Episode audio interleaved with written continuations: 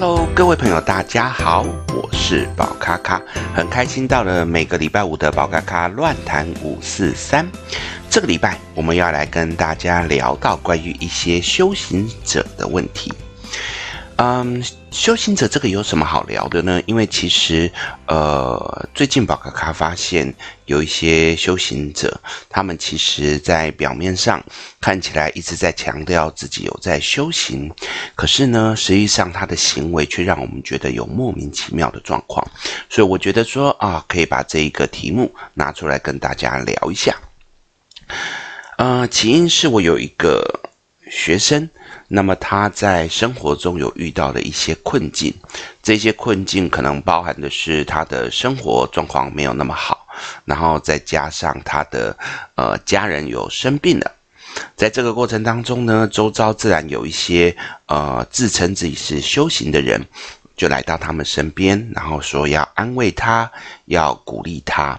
这个我觉得没有什么不好，因为不管是亲朋好友觉得你遇到了困难，我想要给你一些呃帮助啊，这都是好事。那么一开始呢，这个学生他遇到的是一个自称有在修佛的这个老师，那这个修佛的老师呢，他本身来讲，可能应该是属于佛教类型的。所以他就一直不断的要求学生要去打坐，要去念经，然后去吃素。这个东西我也觉得没有什么不好，就是，呃，如果吃素当然对身体也好，念经可以让自己的心情平静，这都是不错的状况。然而，这个老师后来呢，呃，就越来越严重，怎么怎么样越来越严重呢？会去要求学生。呃，你一定要每天念一百零八遍的什么经哈？因为我没有想，没有记得那么清楚，一百零八遍每天都要。而当学生没有念到这个数量的时候，这个老师就会开始很生气的跟他讲：“你就是因为这样，所以你的生活才会过得不好。”你就是因为这样，所以你的家人才会生病，就开始用一种恐吓性的方式去跟这个学生讲。那学生在这样的恐吓之下，当然就会害怕，就会希望说，呃，不只是我人希望可以过得好一点，我也希望我的家人可以更健康的状况。所以呢，就只好逼自己不断的每天要念，因为听说这个老师会要求他每天一定要提报这个数量。然后，如果呢没有提报到数量的时候，或者是忘记跟他说的时候，这老师就会在第二天很生气的跟他讲说，他没有没有用心向佛啊，然后没有去好好的做该做的事情啊，然后就开始讲你一定会出事情啊，你状况一定会不好啊，这样子的恐吓方式。这样的状况对于学生来讲，因为毕竟学生还年轻，他的生活还很努力的想要去赚钱，努力的去做一些该做的事情，却因为每天要念一百零八遍，好像要念两三个小时，让他觉得这是很痛苦的事情。而且我在问他说：“你在念这一百零八遍的时候，你的感觉如何？”学生说：“因为是压力的关系，或者是被逼的关系，他会觉得这一种说法。”这种念法让他非常的不舒服，甚至觉得好像就只是在做功课，而不是真正的发自于心去想要去念这一个东西。我说这样效果可能不会很好，而且呢，如果因为你每天都要念这一百零八遍，而产生了你的一些抗性、一些不舒服的感觉，或者是因他你没有办法去做一些你本来该做的事情的时候，这不是好事。但毕竟，包含学生的家人都很信这个师傅，很信这个老师，所以呢，就一直不断的要求他一定要去念，甚至到后来，他生病的家人还跟他讲说：“你如果不念一百零八遍，我死掉都是因为你。”这样子的，嗯，我可以去理解他的家人可能在，呃，我们说的在溺水的时候，呃，变成有什么东西可以抓。都会想抓啊，我可以接受。那所以这种情绪被洗脑了，自然就会想要把这种情绪放到我的学生身上。所以在念的过程当中，其实他压力很大，但是他也鼓励自己不断的去念。念到后来呢，可是家人的生病还是越来越严重。严重的状况之下呢，这个老师就提出了可能每天要念三百六十遍。三百六十遍的状况之下，对学生来讲，真的负担太重。他变成一天可能要五六个小时，所以他就觉得这样的状况其实他真的负荷不了。然而因为家人的啊、健康已经越来越糟了，所以在不得已之下，他也只好就先辞去自己的工作，然后呢就专心的去照顾家人，并且每天在他面前就念这样子三百六十遍。念的过程当中，除了心情越来越沮丧之外，家人的疾病其实也没有变好。而在没有变好的状况之下，其实有很多的状况，大家越来越不开心，包含家人的情绪，甚至家人的情绪就会开始去投射到我学生的身上，说都是因为你没有念好，你没有好好的去专心专专心的念，所以你才让我的这个状况越来越痛苦，甚至在呃。我们就直接讲，因为是癌症后期，在癌症后期的时候，因为非常的疼痛，所以呢，对于这件事情就有更多负面的情情绪去加诸在学生身上。这时候呢，这个老师呢也会呃很热情的就常常来家里。结果后来竟然在家中说了一句话，让整个学生崩溃。他竟然讲到说，因为发现是学生天生。带所谓的克克这一个家人的这个命，所以呢，他才会要求学生要一直去念这个经。如果呢没有念好，其实就会很糟。而现在的状况因为很糟了，所以他必须要求这个学生要离开他的亲人，离开他的亲人就是你不可以去跟他有太多的接触啊，因为你是克他的人。听到这样的状况，其实学生是马上崩溃的，因为这个亲人跟他的关系很好，他觉得再怎么样，怎么可能是我去克你？而且我已经为了你从念一百零八遍念到三百六十遍的状况之下，然后结果现在又被冠上莫须有的罪的时候，他整个人是崩溃，而且他觉得，既然你已经生病成这样子了，已经没几乎没有办法自理的状况，至少我还可以在你身边帮助你。来协助你，可是他的家人呢，可能也因为觉得是有一个稻草可以去抓吧，一个浮木可以去抓吧，就用他所有的力气去要求学生马上离开他，就是不准跟他见面，甚至要求他的家人把学生拒于门外。从一个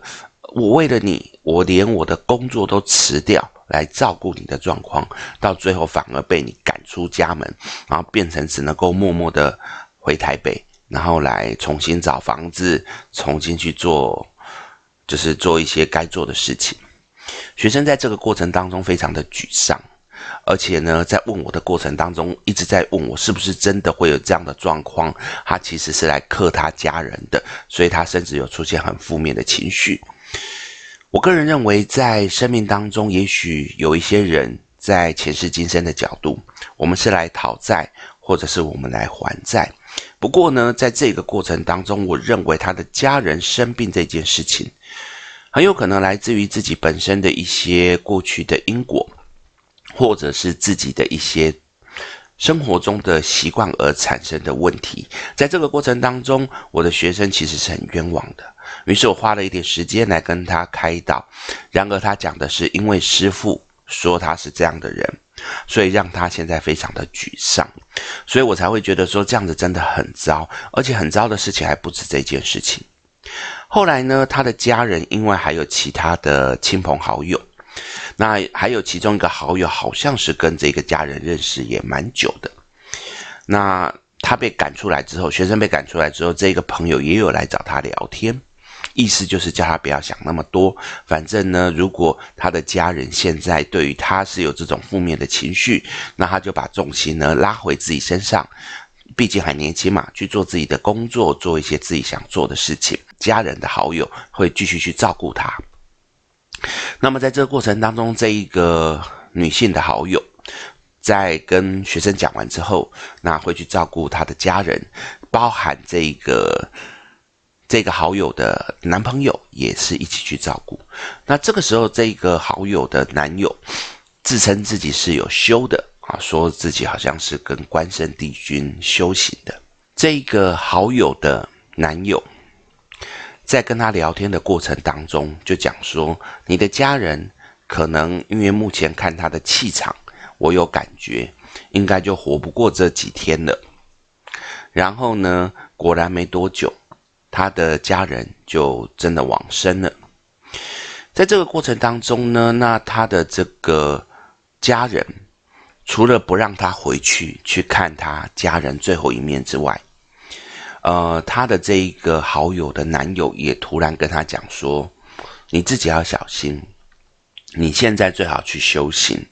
你最好去做你一些呃人生该做的一些事情，因为我看到你，你的家人，我那个时候就已经发现你。”家人是快走的，而你现在的状况是越来越糟，所以你接下来可能也会有很多的病痛，甚至你还会有很多的灾难来到你的身边，所以你最好来跟我修行，最好来跟我的这个，就是我这边的师傅来修行。在这个过程当中，我的学生除了已经要承受家人的失去的那个情绪之外，又被恐吓说他自己有这样子的问题。在这个状况之下，他在自己的脸书上面发了非常负面的情绪的发文，甚至觉得自己已经被逼到快要崩溃了。啊、呃，对宝咖咖来讲，每一个学生或每一个有缘的个案，我都觉得是可以去好好的协助的，所以我就花了一点时间打电话跟学生聊，聊的过程发现他已经被这样子的负面压力。负面的情绪所影响到整个人，已经几乎快要忧郁症了。那个状况之下，我觉得除了觉得很替他感到惋惜之外，也对有一些修行者的行为感到非常的愤怒。因为呢，在我们的心中，总觉得修行者是一个很修心修口的人，但是你在社会上有时候会看到有一些修行者。他们一直口口声声的在念佛，或者是在讲神爱世人，然而他们的行为却不是一个正确的状况。甚至有的时候，我们会去看到有一些人，他在捷运上，在火车上，他手中在一直不断的念佛，然后啊，再拿那个一百零八颗的佛珠在那边念。结果呢，他把东西呢就放在旁边的座位上，任凭车上的人都是非常挤的，然后甚至还有老人家在他旁边，他都不管他。其实这个包包这个东西，你只要把它放在你的身上，就是把它放在你的腿上，这边就多了一个位置可以给老人家坐。在那个状况之下，这个修行人呢，他就一直在那边，好像自己念佛，在那边念经，然后就不管其他人。这时候，宝咖咖，我记得这好几年前的事情，就有一个年轻的女孩子就走过去跟他讲说：“呃，阿姨，因为对方是一个女孩子，像是一个可能只是在家修行的居士，而不是真正的呃剃发修行的尼姑。那他就是说啊，阿姨，你这个位置可不可以把你的东西拿起来，旁边阿嬷可以坐。结果这一个修行自称自己修行者的人，他竟然很生气的骂他说：“我在修行呢，你要害我的修行破功是不是？”我现在在修行，我是一个很重要的关键，你为什么要这样子来破坏？我就直接这样打骂。当下好多年轻人也生气了。当然，这个生气到底是因为那个年轻美眉漂亮，还是对于这件事情是愤怒的，我也不知道。反正当下就有好几个年轻人就站出来，指着这一个呃在念经的人大骂。在这个过程当中，这个念经的人也不不甘示弱。就也回应，就是说，这就是我的位置，我为什么不能坐？你们为什么要欺负我？可是重点，大家似乎不是在于他坐的那个位置，而是他把他的东西放在旁边的这个位置上面，变成又占了另外一个位置。像这样的状况，其实宝咖咖陆陆续续都有看过，我就会觉得很可惜。这也带到今天的主题，其实我们说要修行这件事情，我觉得修心修口。这都是很重要的状况，这不代表所有在修行念经的人就是错的。我认为我也看到过很多很多修心修口的人，啊，我们把它当做在家的居士、修行的居士，他们都是很认真，而且包含他们也努力的去帮助别人，去努力的做那些该做的事情。我觉得这很棒。但是我最讨厌的是，一直不断的在念经，或者是讲神爱世人，结果他的行为却是让人家觉得很不 OK 的状况。所以各位朋友，如果你们有兴趣想要去修行，不管是念经、打坐，或者是观想、冥想，或者是去参与宗教服务，我觉得这都很好。但请各位不要只是重于流于形式的这一块，而是要去思考做这件事情的本质是什么。有的时候，我们去念经可以让我们心情更加平静，这是好事。如果因为念经让我们的心情变成很混乱，那宁可不要去念。在念经可以让我们感到平静，或者是让我们的生活有一些更好的品质，这很棒。但是如果为了念经，结果我的生活过得一团混乱，甚至我该做的事情都没有做，这就是不对的。把修行当作是一个生活的体验，把修行当作是生活中可以去让自己往更好的方向走的一件事情，这是很棒的。所以从小宝咖咖接触，不管是东方命理，到我后来的西方命理，算一算大概三十几年了吧。那这样子三十几年的时间，我一开始也有所谓的静坐打坐的这个动作，到后来我觉得其实。这个过程在于如何从中找到平静。现在的我，如果生活可以找到很好的平静，其实我不会每天都去静坐打坐。只有在自己混乱的时候，我可以让自己稍微平静一下，去调整一下自己的情绪。至于念经这一块，我也保持的，如果念了可以让我舒服，我就会好好的去做，会去念，让自己可以得到一个心理的平静。那我觉得，如果你把念经或者是做什么事情，当做是有对偿性的交换作用，我觉得那个不是一件好事，因为在这个过程当中，你有了欲望，你是为了欲望才去做某件事情，呃，它应该不太对，而是做这件事情让自己感到平静，觉得舒服，这样就可以了。所以之后，你们的身边。有这样子自称修行的人说：“啊、我有修行，所以我看到了你什么东西，你必须要照着我的某个模式走，你才可以日子过得比较好。”或者是他讲说：“你就是天生带有什么不好的东西，你必须要修行，或者是要念经，或者是要怎么样？”我觉得我会鼓励各位先思考一下，是真的这样子吗？因为有很多很多。用修行的角度来逞一时之快的人太多了，有很多想要借由自己修行，然后让人家觉得我高高在上，借此来代表我比你厉害的人，他想要用这样的方式来压榨你，或者是来欺骗你的人也太多了。所以鼓励各位朋友，我觉得我们在世为人就是一个修行，我们好好的去做我们该做的事情，这样就好了。有时间、有心情、心甘情愿的去念经、念佛，或者是去服侍神明，这都是好事。但是，如果你的生活连自己都养不成了，如果连自己的生活都没有办法好好的过了，那请先把自己的生活过好，这个我觉得比较重要。